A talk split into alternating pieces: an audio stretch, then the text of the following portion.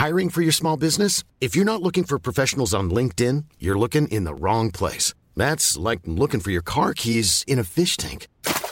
LinkedIn helps you hire professionals you can't find anywhere else, even those who aren't actively searching for a new job but might be open to the perfect role. In a given month, over 70% of LinkedIn users don't even visit other leading job sites. So start looking in the right place. With LinkedIn, you can hire professionals like a professional. Post your free job on linkedin.com slash people today. Cool fact, a crocodile can't stick out its tongue. Also, you can get health insurance for a month or just under a year in some states. United Healthcare short-term insurance plans, underwritten by Golden Rule Insurance Company, offer flexible, budget-friendly coverage for you. Learn more at uh1.com. Hey, it's Ryan Reynolds, and I'm here with Keith, co-star of my upcoming film, If, only in theaters May 17th. Do you want to tell people the big news? All right, I'll do it. Sign up now and you'll get unlimited for $15 a month in six months of Paramount Plus Essential Plan on us. Mintmobile.com slash switch. Upfront payment of $45 equivalent to $15 per month. Unlimited over 40 gigabytes per month. Face lower speeds. Videos at 480p. Active Mint customers by 531.24 get six months of Paramount Plus Essential Plan. Auto renews after six months. Offer ends May 31st, 2024. Separate Paramount Plus registration required. Terms and conditions apply if rated PG. Buenas noches. Bienvenidos al Criminalista Nocturno.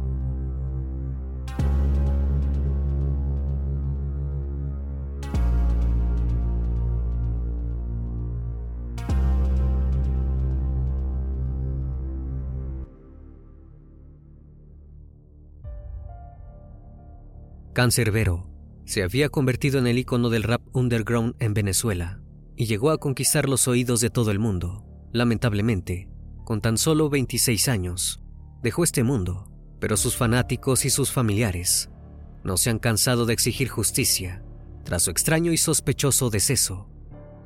A nueve años de este fatídico final, el caso fue reabierto y uno de los mayores misterios de la historia del rap ha sido resuelto. El caso dio un giro importante después de que se diera a conocer la confesión de Natalia Améstica, quien era su manager. La mujer ha confesado el crimen en un video, en el que ella y su hermano Guillermo Améstica dieron los detalles del caso de Cancerbero y de la pareja de Natalia. También explicaron el motivo por el cual cometieron los crímenes, pero no todo parece ser del todo claro. La revelación de lo que realmente pasó esa noche de enero del 2015 se ha convertido en un hecho histórico para la justicia y el rap latinoamericano. El criminalista nocturno. Tyron José González Orama nació el 11 de marzo del año 1988 en la ciudad de Caracas, en Venezuela, en el seno de una familia muy humilde.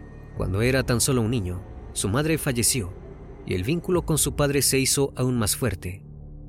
Fue él quien le transmitió la cultura musical. Tyron se convirtió en un apasionado que desde ese momento supo que su destino estaría ligado a la música para siempre. En su adultez, Tyron tenía un empleo estable y cumplía con su horario de oficina mientras estudiaba derecho, pero aprovechaba sus tiempos libres para transformar todos sus sentimientos de su día a día en canciones. Poco a poco, el joven artista empezó a incursionar en un sonido más oscuro con letras crudas, que muchas veces hablaban de sus propias experiencias. Cancerbero, el nombre que se había puesto por el mítico perro de tres cabezas, que vigilaba el ingreso al inframundo, se fue convirtiendo en un artista pujante del underground de Venezuela. Su música tuvo un quiebre en su estilo cuando su hermano fue asesinado. Cancerbero creó una canción en la que contaba que él mismo bajó al inframundo a vengar su deceso. Esta canción llamada Es épico se convirtió en una de las más escuchadas del artista. Este trágico suceso marcó un antes y un después en su vida.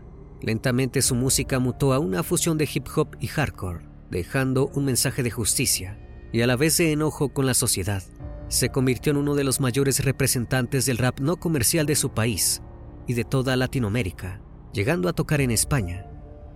El éxito le golpeó la puerta de un día para el otro y dio conciertos en varios países latinoamericanos, entre ellos Chile y Argentina, junto con su productor Guillermo Améstica y su manager Natalia Améstica. La música de Cancerbero se estaba transformando poco a poco en un movimiento social y cultural. Sus letras reflejaban la situación social cada vez más preocupante de Venezuela, sus problemas económicos y la corrupción. El artista no temió criticar al gobierno chavista y luego el de Nicolás Maduro, llegando a compararlo con el de Hitler. En su corta edad, Cancerbero sentía que ya lo había hecho todo. Esta sensación la transmitió en una frase. Todo lo que venga después de esto es tiempo extra. Ya hice todo lo que tenía que hacer en esta vida. Parecía que sus palabras eran una premonición de lo que estaba por ocurrir. Llegó el año 2015 y el joven artista iniciaba su nuevo año con muchas metas y conciertos por toda Latinoamérica, pero en vez de eso, la tragedia se interpuso en su camino y le arrebató la vida. Nadie esperaba que un 20 de enero salieran las noticias que el cuerpo de Tyron José González, de apenas 26 años, había sido encontrado sin vida en plena calle. Además se sumaba una primicia. Se había quitado la vida arrojándose de un décimo piso.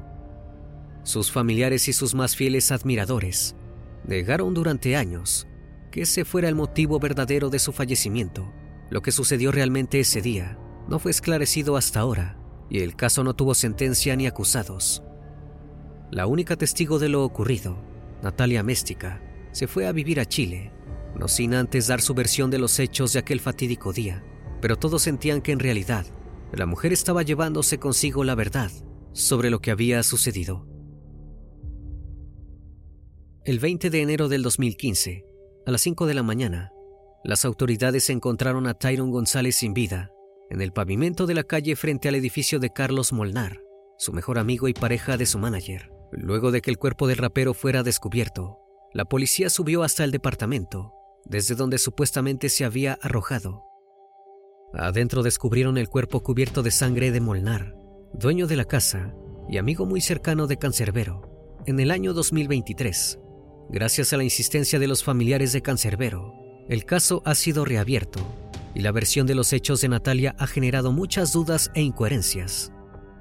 Según las declaraciones de la manager y única testigo de lo ocurrido, Tyrone llegó al departamento de Carlos Molnar, en el décimo piso del edificio Camino Real, ubicado en la urbanización Andrés Bello. Cancerbero habría sido invitado al cumpleaños de la hija que su amigo tenía con Natalia Améstica. Sin embargo, el día del fatal desenlace, en el departamento solo hubo tres personas, Tyron, Carlos y Natalia. Esto ya habría el interrogante de qué clase de cumpleaños se celebraría sin la homenajeada.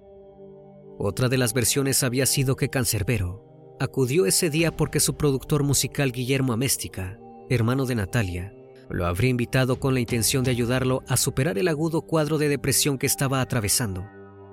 Ambas versiones coincidían en que Tyron se habría quedado dormido y unas cuantas horas después se habría despertado e iniciado una fuerte discusión con su amigo Carlos. Según Natalia, tras despertarse del sueño, el cantante comenzó a hablar de forma incoherente y esto alertó a sus amigos. Cuando Carlos Molnar entró a la habitación, la encontró a ella buscando desesperadamente en Internet los síntomas del artista y concluyó que estaba sufriendo un ataque psicótico. La familia de Tyron desconoció las enfermedades mentales que se le estaban atribuyendo e insistieron en que tenía una excelente salud al momento de su fallecimiento. Jamás le habían detectado enfermedades mentales y estos diagnósticos nunca fueron confirmados por los médicos. Volviendo a la noche del suceso, al ver el estado en el que se encontraba el cantante, Carlos le pidió a Natalia que se encerrara en otra habitación, mientras él trataba de calmarlo.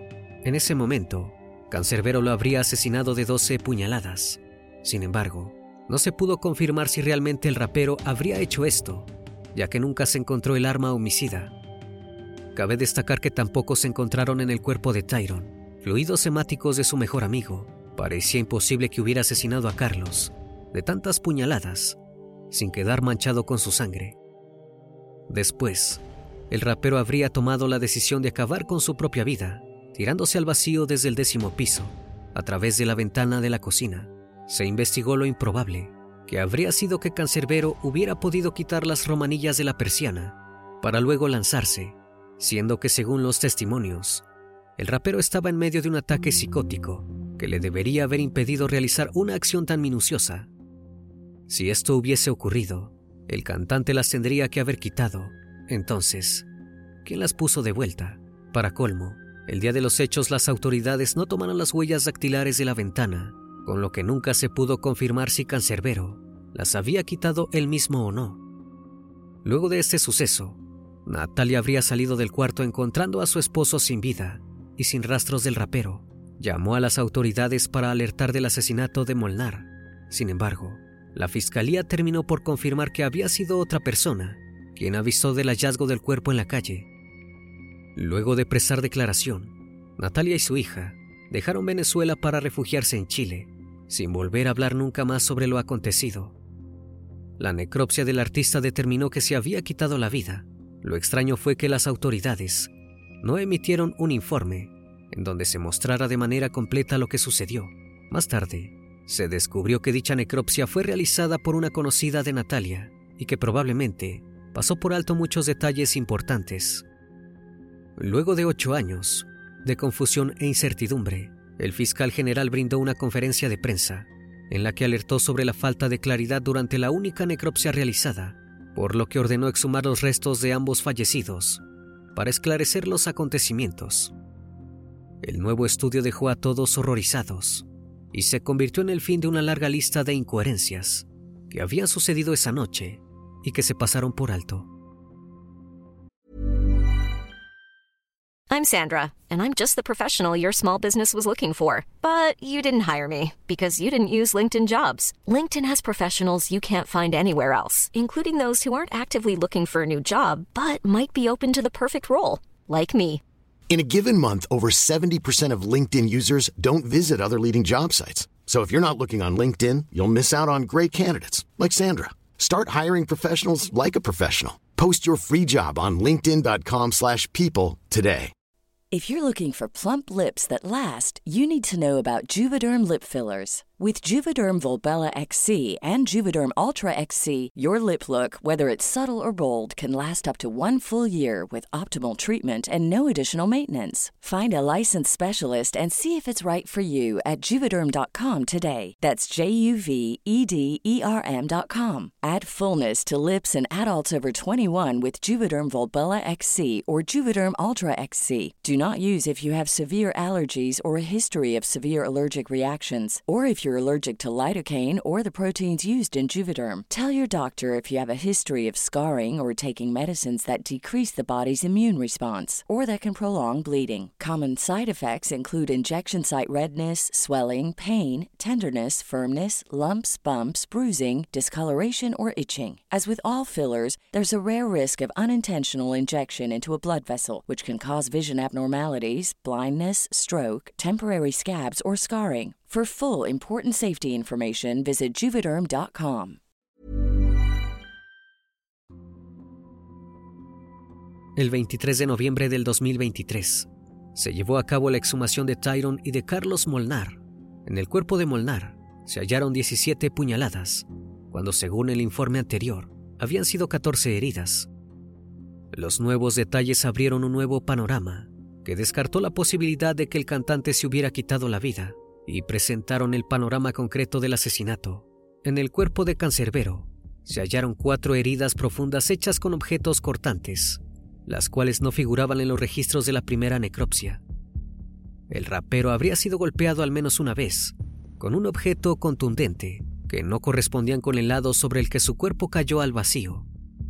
Se inspeccionó la zona donde hallaron el cuerpo de Tyron y simularon su caída con un muñeco de contextura física similar al artista, probando que no fue el lugar original de impacto, sino que debería haber sido a unos 5 metros de distancia. Esto podría confirmar que el cuerpo del cantante fue movido del lugar antes de que llegara la policía. Luego de estas impactantes revelaciones, las autoridades señalaron como principal sospechosa a Natalia, la manager del rapero, y la única que salió con vida de aquella casa. Los motivos de un posible crimen eran aparentemente económicos. Esta posible motivación se tuvo en cuenta debido a que durante los últimos días de vida del cantante trascendió que él quería romper los vínculos laborales con su manager, que le resultaba agobiante. Tras la nueva información obtenida, el Ministerio Público solicitó al Tribunal de Caracas la imputación de Natalia y Guillermo Améstica por los delitos de homicidio calificado en grado de complicidad y simulación de los hechos. Además, se sumó un tercer imputado, Marcos Protolongo, quien prestaba servicios de seguridad en los conciertos y eventos producidos por la pareja y que poseía las llaves del apartamento donde se perdieron varios objetos de interés criminalístico. Actualmente, Protolongo se encuentra recluido en Caracas. Pero las autoridades sabían que los hermanos no podían haber actuado solos. Alguien más los tuvo que haber ayudado a encubrir el crimen. Los investigadores solicitaron la orden de aprehensión contra los fiscales, que tuvieron el caso en 2015, y contra los abogados Julio Enrique Mendoza y Yoli Avelina Torres, por los cargos de obstrucción de la justicia y encubrimiento. De acuerdo al fiscal, ambos abogados ayudaron a sostener la teoría falsa de la autoprivación de la vida.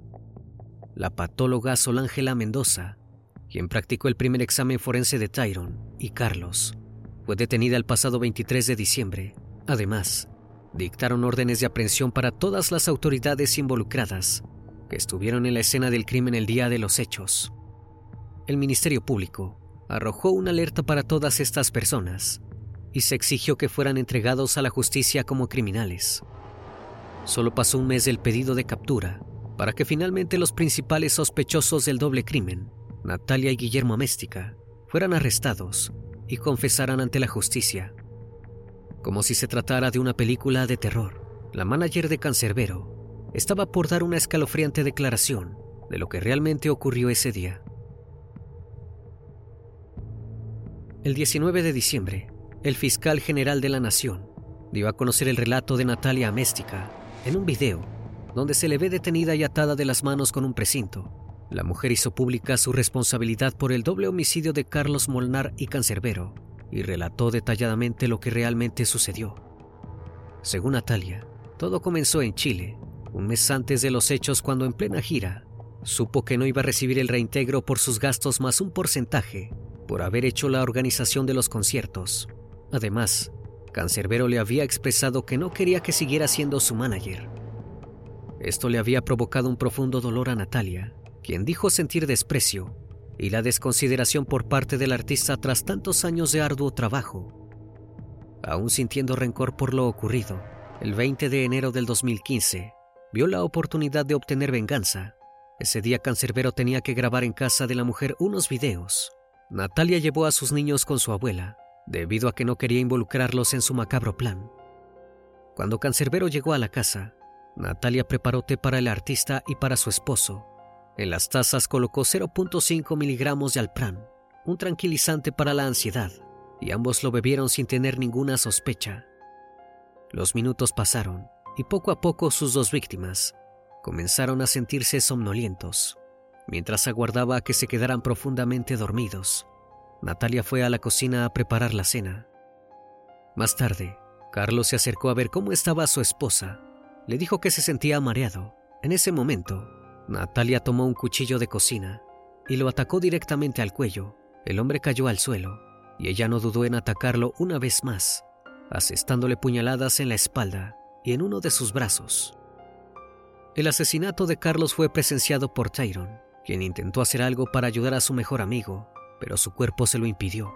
Cayó en el sofá completamente dormido e indefenso. Natalia se acercó al artista, que ahora estaba inconsciente, y sintió la ira y el rencor acumulados por lo que había ocurrido hacía un mes. Le dio dos puñaladas a un costado de su cuerpo. Cuando se calmó y cayó en la cuenta de lo que había hecho, se desesperó. Llamó a su hermano Guillermo, productor de Cancerbero, y le pidió que lo ayudara a ocultar su crimen. Guillermo llegó a las 11 de la noche acompañado de tres funcionarios del SEBIN, el Servicio de Inteligencia de Venezuela, a quienes sobornó para que se encargaran de cambiar la escena para que pareciera que Cancerbero había atacado a su amigo. Al cuerpo de Carlos le dieron más puñaladas. Guillermo le propinó cuatro y el resto fueron por parte de los hombres del Sebin. Luego lo cargaron hasta la cocina, le quitaron la camisa y Guillermo lo golpeó con un tubo en la cara. Para finalizar el macabro plan, lo lanzaron por la ventana convirtiendo la escena en un presunto homicidio, seguido de una autoprivación de la vida El hermano y cómplice de Natalia no pudo soportar seguir allí y volvió a su casa. Mientras tanto, la manager se bañó y se cambió de ropa. Luego salió del departamento y pidió auxilio a los vecinos. Más tarde, llegó el Cuerpo de Investigaciones Científicas Penales y Criminalísticas con su hermano, quien les ofreció 10 mil dólares para terminar de arreglar la escena. Los funcionarios le pidieron a Natalia que con los pies descalzos pisara la sangre de su esposo y que caminara con dirección hacia la ventana de la cocina. Luego de eso, la llevaron a prestar declaración en sus oficinas, donde relató los hechos, como se conocieron durante ocho años.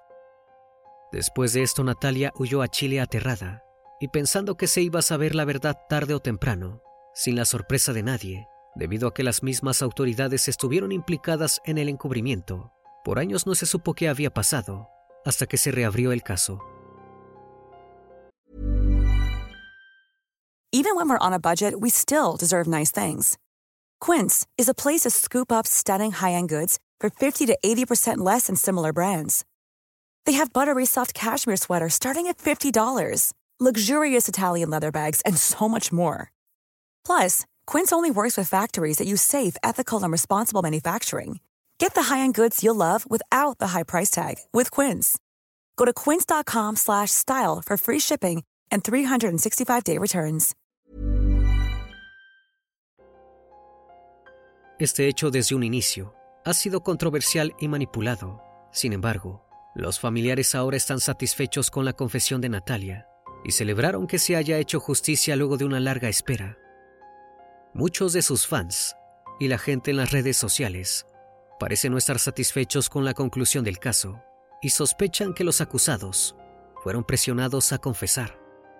Según algunos internautas, los verdaderos asesinos podrían haber sido funcionarios del gobierno, ya que el artista nunca temió hablar en contra de los políticos de turno.